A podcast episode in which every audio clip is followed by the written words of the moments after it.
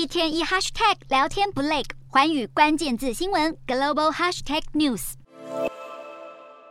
英国外交大臣科维利二十九号出席新加坡的梅肯研究院亚洲高峰会，阐述英国对于印太地区的愿景。他表示，在此区域演讲不可能不提中国，并暗指无论哪个地方出现镇压活动，英国政府都不会视而不见。全球有六成的贸易都会经过印太地区。科维利表示，以规则为基础的国际体系不但能够保护自由安全，也会保护公平贸易。在同一个场合，美国驻中国大使伯恩斯也谈到台海议题。伯恩斯形容北京当局对先前裴洛西议长访台是反应过度，他还研判美国不会寻求和中国脱钩，新冷战也不太可能发生。但他强调，美国会与中国激烈竞争。另外，美国共和党籍参议员克鲁兹跟莫克利在二十九号提出了确保台湾飞航及安全法案，要协助台湾有意义的参与国际民航组织，计划要求美国代表在组织下一届大会中寻求就台湾参与的议题进行表决。